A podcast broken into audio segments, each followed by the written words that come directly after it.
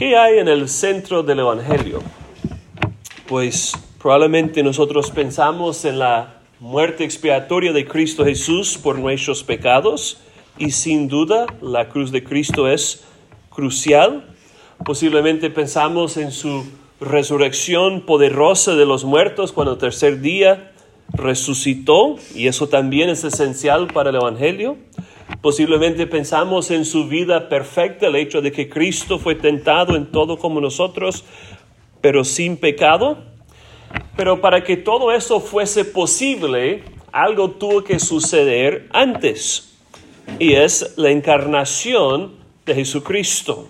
En el centro del Evangelio está la encarnación del Señor Jesucristo. Es decir, hace dos mil años el Hijo eterno de Dios se encarnó tomando una naturaleza humana, concebido por el Espíritu Santo y nacido de la Virgen María. Podemos decir sin lugar a dudas que sin la encarnación no hay salvación para nosotros los pecadores.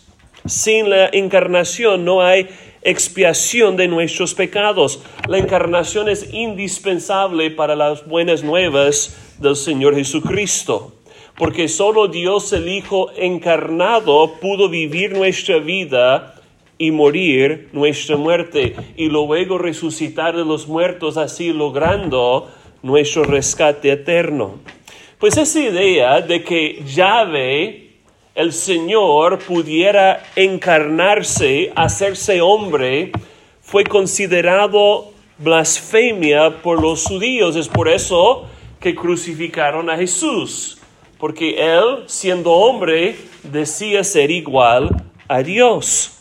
Pero nosotros sabemos que la encarnación de Yahvé es la mayor maravilla en la historia del mundo, algo que ningún hombre pudo haber imaginado ni inventado. La encarnación es la obra más gloriosa que Dios jamás ha hecho. Es por eso que se le ha llamado el milagro de los milagros. ¿Cuál es el mayor milagro que Dios jamás ha hecho? Hacerse hombre. Un pastor puritano habla de la encarnación como el tono más alto de la sabiduría, poder, bondad y gloria de Dios. Además, el gran teólogo holandés Herman Bavinck dice algo muy asombroso sobre la maravilla de la encarnación. Él dice, es, completamente incomprensible cómo Dios pudiera revelarse a nosotros de esa manera. La eternidad en el tiempo, la inmensidad en el espacio, lo infinito en lo finito, la inmutabilidad en lo en el cambio, el ser en el llegar a ser, el todo en nada. Y él termina diciendo, este misterio de la encarnación no puede ser comprendido, solo puede ser reconocido con gratitud. En otras palabras, no podemos comprender completamente el misterio de que Dios mismo se hizo hombre, pero sí podemos reconocer que es cierto y podemos tener gratitud por ese acontecimiento asombroso. Nosotros sabemos que la palabra encarnación, tal como la palabra Trinidad, no aparece en ningún lado en la Biblia. Tú puedes leer la Biblia de Génesis, Apocalipsis y no te vas a topar con la palabra encarnación, no está ahí. Pero el concepto sí, y tal vez el texto más claro y contundente se encuentra en Juan capítulo 1. Me gustaría leerles una porción de ese prólogo del Evangelio según Juan. El Evangelio de Juan empieza diciendo, en el principio era el verbo, y el verbo era con Dios, y el verbo era Dios. Este era en el principio con Dios. Todas las cosas por Él fueron hechas y sin Él nada de lo que ha sido hecho fue hecho.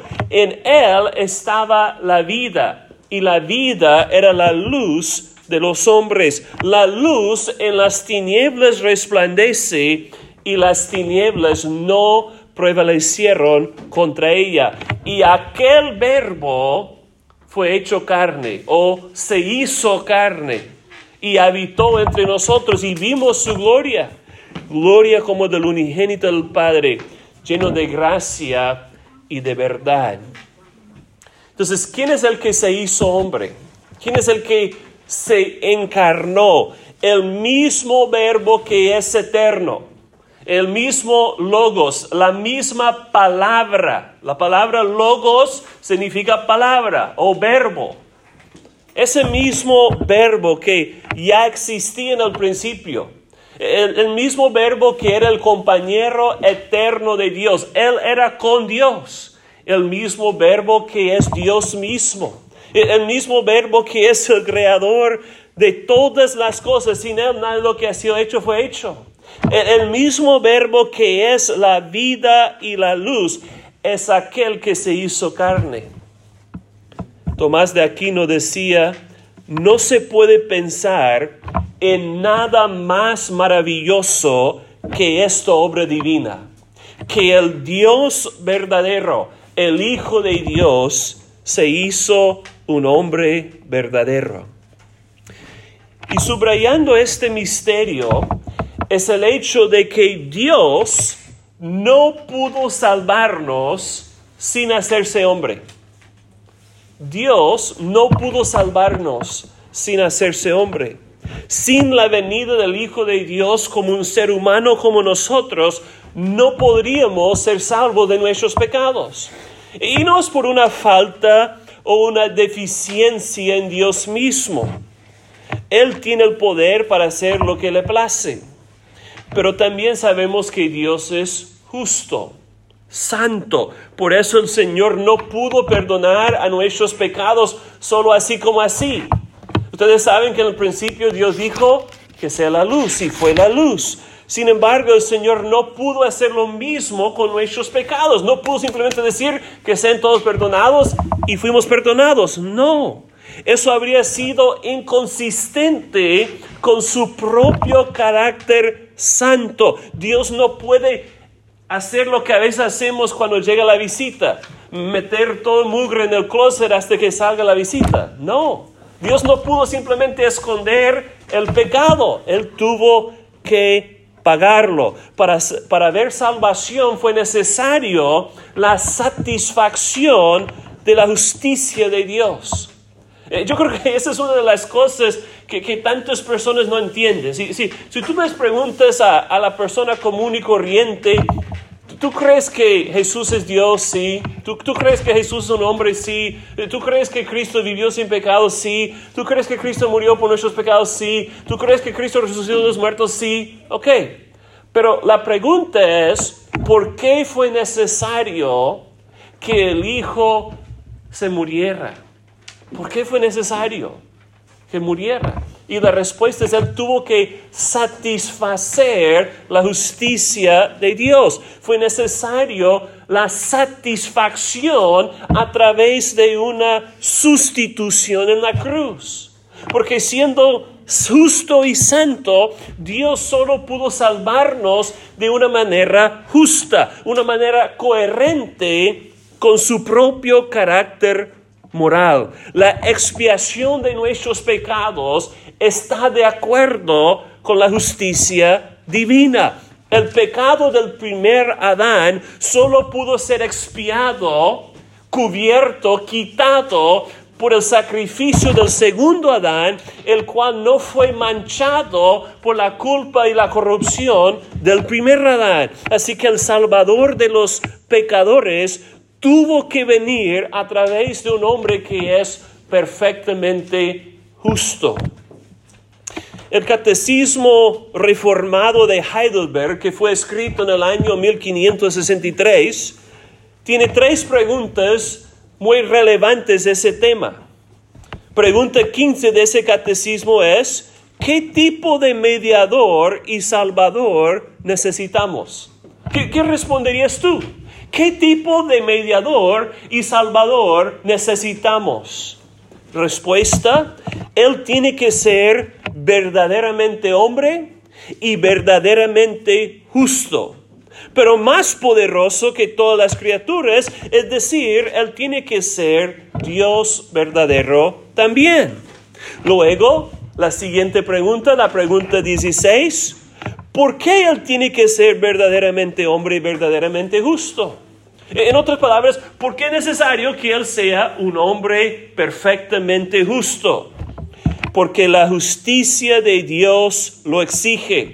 El hombre ha pecado, el hombre tiene que pagar por su pecado. Pero un pecador no puede pagar por otros, ni por sus propios pecados. Luego, la siguiente pregunta, la 17. ¿Y por qué tiene que ser Dios verdadero también? Respuesta, para que por el poder de su deidad, Él pudiera sufrir la ira de Dios en su humanidad y así ganar por nosotros y restaurar a nosotros la justicia y la vida. Hace un milenio, en, su libro excelente titulado La encarnación del Verbo, Anselmo argumentaba que fue sumamente propicio, adecuado, que el Hijo se hiciera carne, no el Padre, ni el Espíritu Santo. ¿Alguna vez tú has pensado en esa pregunta? ¿Por qué fue necesario que el Hijo de Dios se hiciera carne, no el Padre, no el Espíritu Santo? Y, una de las respuestas que dio Anselmo es si el Padre o el Espíritu Santo se hubieran hecho carne, entonces ya habrían dos hijos en Dios. Y eso sería absurdo. Así que fue necesario que el mismo Hijo que fue engendrado eternamente por el Padre también pudiera ser enviado por el mismo Padre para hacerse carne y dar su vida en rescate por nosotros. Hermanos, tenemos que recordar el contexto de la encarnación. ¿Cuál fue nuestro problema?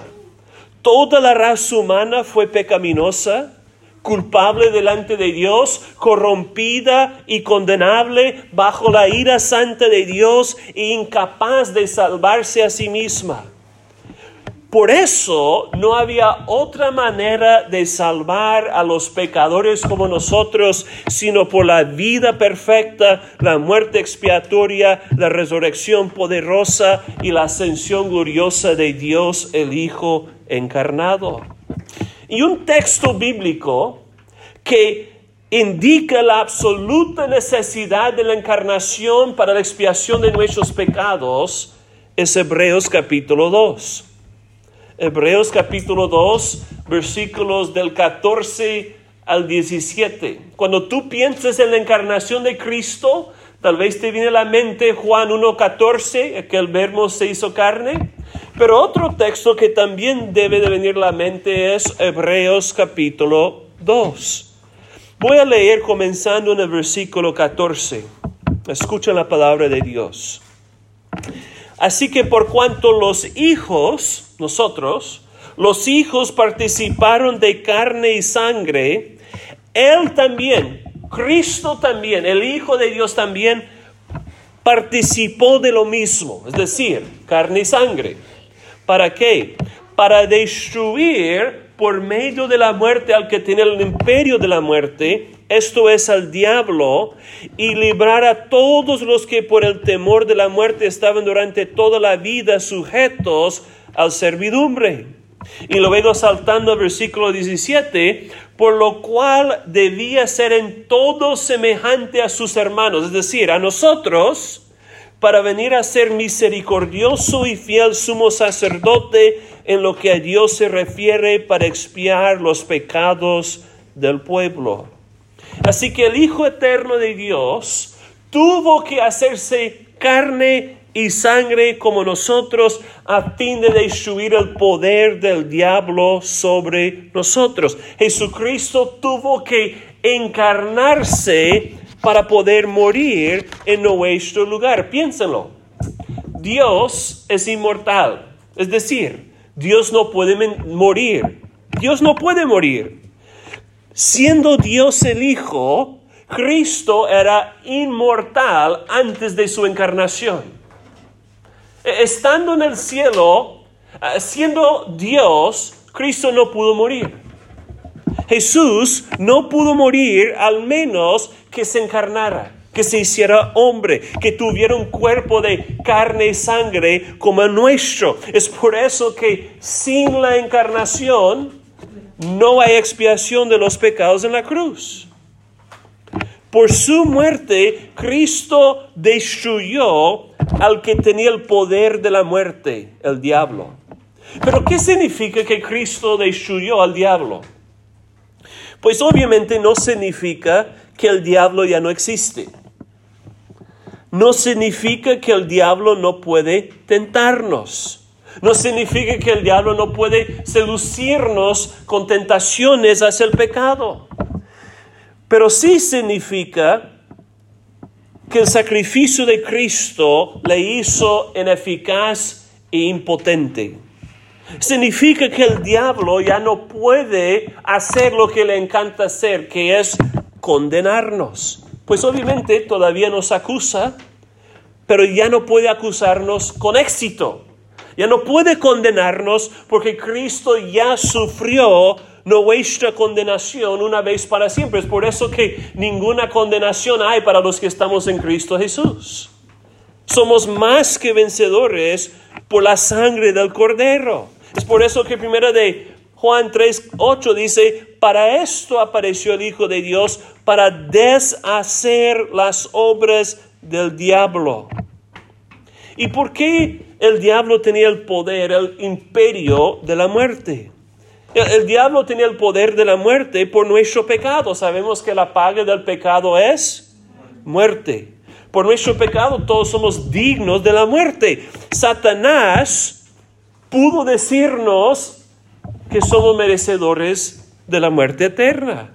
Pero ¿por qué Jesucristo tenía que morir para destruir el poder del diablo? Porque la única forma de librarnos de la muerte era muriendo en nuestro lugar. Alguien tuvo que pagar esa deuda de muerte. Y sabemos que Cristo lo pagó plenamente por nosotros, exclamando, consumado es pagado por completo. Y es por eso que Cristo nos libró del lazo del diablo. El versículo 15 en Hebreos 2 dice, para librar a todos los que por el temor de la muerte estaban durante toda la vida sujetos a la servidumbre, a la esclavitud. ¿Por qué nosotros éramos esclavos del diablo? Éramos esclavos del diablo por nuestro temor de la muerte. Un comediante norteamericano una vez decía, eh, no es que yo tenga miedo de la muerte, solo es que no quiero estar presente cuando suceda. Nosotros sí teníamos miedo de la muerte por nuestros pecados. Yo me acuerdo de niño, yo tenía miedo de morir. Yo no quería ir al infierno y yo sabía que eso es lo que yo merecía. Pero ahora en Cristo por la fe ya no tenemos miedo de la muerte. Primera de Corintios 15 dice, ¿dónde está muerte tu aguijón? ¿Dónde o sepulcro tu victoria? Ya que el aguijón de la muerte es el pecado y el poder del pecado la ley, más gracias sean dadas a Dios que nos da la victoria por medio de nuestro Señor Jesucristo. Si tú estás en Cristo por la fe, no tienes que tener temor o miedo de la muerte, porque sabemos que Cristo ya venció la muerte y lo que nos espera no es la muerte segunda, sino la vida eterna. Amén. ¿Y cómo es que Cristo nos labró, nos libró, perdón, de esa esclavitud a la muerte? Pues obviamente quitando nuestros pecados. Piénselo. Donde no hay culpa, tampoco hay cautiverio. Justamente donde no hay culpa, tampoco hay cautiverio. Cuando se puede demostrar que un prisionero no es culpable de las acusaciones en su contra, ¿qué sucede? Es librado justamente de la cárcel. Porque si él no es culpable, no debe permanecer en cautiverio. Y de la misma manera, ¿cómo fuimos nosotros librados de la cárcel del diablo? Cuando Cristo quitó nuestra culpa. Si ya no somos culpables delante de Dios, porque nuestros pecados han sido quitados por Cristo, el diablo no tiene de qué acusarnos. ¿Y a quiénes vino Cristo para librar? El versículo 16 dice, no a los ángeles, sino a la descendencia de Abraham. Pero cuando pensamos en la descendencia de Abraham, ¿de quiénes estamos hablando? Bueno, pensamos en los judíos. Pero lo que yo quiero decir aquí es que los que tienen la fe de Abraham son los verdaderos hijos de Abraham, no solo los judíos, y de hecho en muchos casos ni siquiera los judíos. ¿Qué dice Pablo en Gálatas 3? Abraham creyó a Dios y le fue contado por justicia.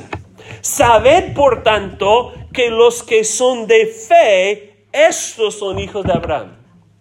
Tú y yo somos hijos de Abraham por medio de la fe en Cristo. Es decir, Cristo vino no para salvar a los ángeles caídos, Él vino para salvar a todos los que íbamos a confiar en Él para salvación. ¿Qué dice el versículo 17? Por lo cual debía ser en todo semejante a sus hermanos, para venir a ser misericordioso y fiel sumo sacerdote en lo que a Dios se refiere para expiar los pecados del pueblo. Es por eso que hemos repetido tantas veces, sin la encarnación no hay expiación de los pecados. Una pregunta, ¿qué hacía un sacerdote? Pues él representaba el pueblo de Dios delante de Dios. ¿Y cómo? Ofreciendo sacrificios a Dios de parte del pueblo y también orando por el pueblo. Los sacerdotes eran los mediadores entre Dios y su pueblo de Israel. Nosotros sabemos que Cristo Jesús es el sumo sacerdote final. María no es nuestra intercesora. Cristo es el único mediador entre Dios y los hombres, porque Él es el único que es 100% Dios y 100% hombre. Y para hacer ese sacrificio final por los pecados, Cristo tuvo que llegar a ser un sacerdote. ¿Por qué?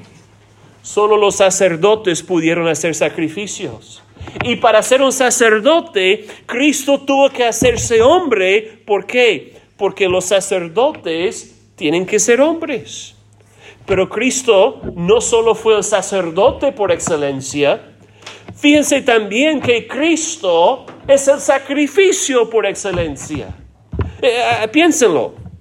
Los sacerdotes del antiguo pacto ofrecían sacrificios pero ellos mismos no eran el sacrificio.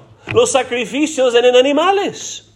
En cambio, Cristo es el sumo sacerdote y el sacrificio mismo también. Por eso Hebreos 9:22 dice, sin el derramamiento de sangre no hay remisión, no hay perdón de pecados.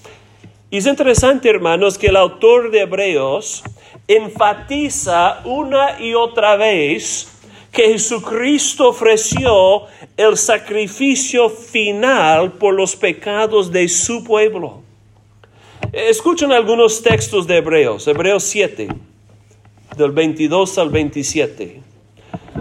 Por tanto, Jesús es hecho fiador de un mejor pacto, y los otros sacerdotes llegaron a ser muchos debido a que por la muerte no podían continuar. Es decir, uno se moría y otro tuvo que reemplazarlo. Mas este, Jesús, por cuanto permanece para siempre, tiene un sacerdocio inmutable, por lo cual también puede salvar perpetuamente, completamente, plenamente a los que por él se acercan a Dios, viviendo siempre para interceder por ellos. Porque tal sumo sacerdote nos convenía, santo, inocente, sin mancha, apartado de los pecadores, hecho más sublime que los cielos, que no tiene necesidad cada día como aquellos sumos sacerdotes de ofrecer primero sacrificios por sus propios pecados y luego por los del pueblo, porque esto lo hizo una vez para siempre, ofreciéndose a sí mismo. Pero ahora escuchen cómo el autor de Hebreos enfatiza otra vez lo mismo en Hebreos 9. Dice, fue pues necesario que las figuras de las cosas celestiales fuesen purificadas así. Está hablando de las cosas en el templo que fue construido en Jerusalén. Pero las cosas celestiales mismas, el templo, el templo celestial, con mejores sacrificios que estos. Porque no entró Cristo en el santuario hecho de mano figura del verdadero, sino Él entró en el cielo mismo para presentarse ahora por nosotros ante Dios y no para ofrecerse muchas veces, como entra el sumo sacerdote en el lugar santísimo cada año con sangre ajena. De otra manera, le hubiera sido necesario padecer muchas veces desde el principio del mundo. Pero ahora en la consumación de los siglos se presentó una vez para siempre por el sacrificio de sí mismo para quitar en medio del pecado. Y de la manera que está establecido para los hombres que mueren una sola vez y después de esto el juicio, así también Cristo fue ofrecido una sola vez para llevar los pecados de mucho y aparecerá por segunda vez sin relación con el pecado para salvar a los que le esperen. Un texto más, Hebreos capítulo 10, enfatizando lo mismo. En esa voluntad somos santificados mediante la ofrenda del cuerpo de Jesucristo hecha una vez para siempre. Y ciertamente todo sacerdote está día tras día ministrando y ofreciendo muchas veces los mismos sacrificios que nunca pueden quitar los pecados. Ellos están de pie, trabajando, trabajando, trabajando. ¿Por qué? Sus sacrificios no son eficaces, no pueden quitar los pecados. Pero Cristo, habiendo ofrecido una vez para siempre un solo sacrificio por los pecados que hizo, se ha sentado a la diestra de Dios. Su obra terminó de ahí en adelante esperando hasta que sus enemigos sean puestos por estrado de sus pies, porque con una sola ofrenda hizo perfectos para siempre a los santificados. Hermanos, nada de lo que Cristo logró en ese sacrificio expiatorio una vez para siempre. Nada de lo que Cristo logró en la cruz hubiese sido posible si no fuera por su encarnación. O para decirlo de otra manera, todo lo que Cristo logró por nosotros en la cruz solo fue posible porque Él se hizo hombre hace dos mil años. Eh, pensemos en dos implicaciones breves. Primero, la encarnación establece la compatibilidad entre Dios y el hombre. La encarnación establece la compatibilidad entre Dios y la humanidad. Escúcheme, en Cristo Jesús no hay uno que es Dios y otro que es hombre. El mismo Cristo que es un ser humano es Dios también. El Hijo de Dios asumió una naturaleza humana no una persona humana. El Hijo Eterno de Dios y su naturaleza humana son la misma persona. Y aunque el Creador es infinito y su creación es finita, Dios ha establecido una conexión entre Él mismo y la humanidad de tal manera que la humanidad del Cristo es la misma humanidad del Hijo Eterno. Obviamente todavía hay una distinción entre el Creador y la criatura y siempre habrá una distinción. Pero a través de Cristo, ahora el hombre puede tener comunión con su Hacedor, ya que el Hijo de Dios se hizo hombre, sabemos que Dios hizo a la humanidad de tal manera que los hombres pueden tener unión y comunión con Dios en Cristo. ¿Qué es la vida eterna? Cristo oró en Juan 17:3, y esta es la vida eterna, que te conozcan a ti, el único Dios verdadero, y a Jesucristo a quien tú has enviado. La vida eterna no es solo existir para siempre, es disfrutar de comunión con el Dios Trino, el Padre, el Hijo, el Espíritu Santo. Pero ¿cómo es posible esa comunión entre Dios y el hombre? Porque Dios mismo se hizo hombre en la persona de su Hijo eterno. La encarnación del Hijo de Dios hizo posible una relación personal entre el Creador y las criaturas que fueron hechas a su semejanza e imagen. Entonces, en primer lugar, la encarnación establece la compatibilidad entre Dios y el hombre. Segundo, hay una continuidad entre el Hijo eterno y el Hijo encarnado. Es decir, el Hijo eterno y el Hijo encarnado son la misma persona. No son dos personas distintas. No son dos naturalezas mezclándose sino que la encarnación es la apropiación de una naturaleza humana en unión inquebrantable con la persona del Hijo de Dios. Varios teólogos en los primeros siglos de la iglesia afirmaban esta verdad. Por ejemplo, en el siglo V, Cirilo de Alejandría decía esto. El verbo que es Dios, descendió del cielo y entró a nuestra semejanza mientras que seguía siendo lo que siempre era. Impresionante. El resultado es una unión inseparable de la persona del Hijo Eterno de Dios y su naturaleza humana que Él tomó en su encarnación. O para decirlo de otra manera, siendo Dios el Hijo, Jesucristo llegó a ser un hombre verdadero sin dejar de ser Dios. Es por eso eh, que en nuestra afirmación de fe como iglesia decimos lo siguiente. Creemos que Cristo Jesús es la segunda persona de la Santa Trinidad.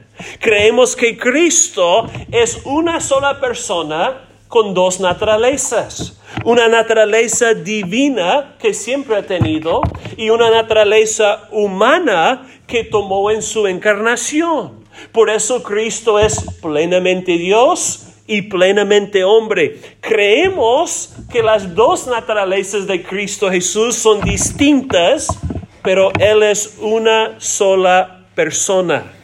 Así que hermanos, en la encarnación, la eternidad y el tiempo se cruzan.